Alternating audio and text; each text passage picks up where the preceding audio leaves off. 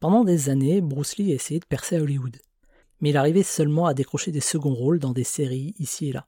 Lorsqu'il retourne à Hong Kong, il part avec l'impression d'avoir échoué à Hollywood. Mais à sa grande surprise, il découvre qu'il est ultra célèbre à Hong Kong. C'est une vraie star là-bas.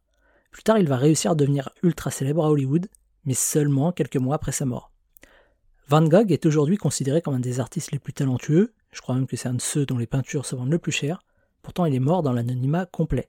Il y a des tas de scientifiques ou d'artistes qui ont contribué au monde, mais n'ont jamais pu voir le résultat de leurs efforts de leur vivant. Ils ne travaillaient pas forcément pour être célèbres, mais ils travaillaient parce qu'ils étaient persuadés que c'était la bonne chose à faire à ce moment-là. Ce qui pose la question de pourquoi on fait les choses, pourquoi on travaille. Avec les réseaux sociaux, je constate qu'il y a une sorte de course à la visibilité, une course à la célébrité. On ne fait plus les choses parce qu'on estime que c'est la bonne chose à faire, parce qu'elle va soit contribuer à mon bonheur, soit apporter quelque chose aux autres. On fait les choses pour être visible, pour être connu, avoir notre quart d'heure de gloire. Et on en vient à prendre des décisions avec des résultats à court terme, mais médiocres, et ignorer les choix à long terme, mais beaucoup plus payants, parce qu'on veut des résultats, là, maintenant. On travaille pour gagner de l'argent, c'est évident, mais on travaille beaucoup pour être reconnu également.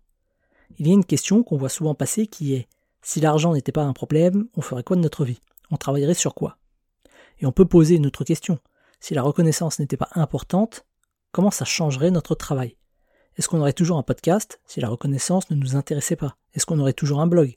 Est-ce qu'on serait toujours sur les réseaux sociaux ou non?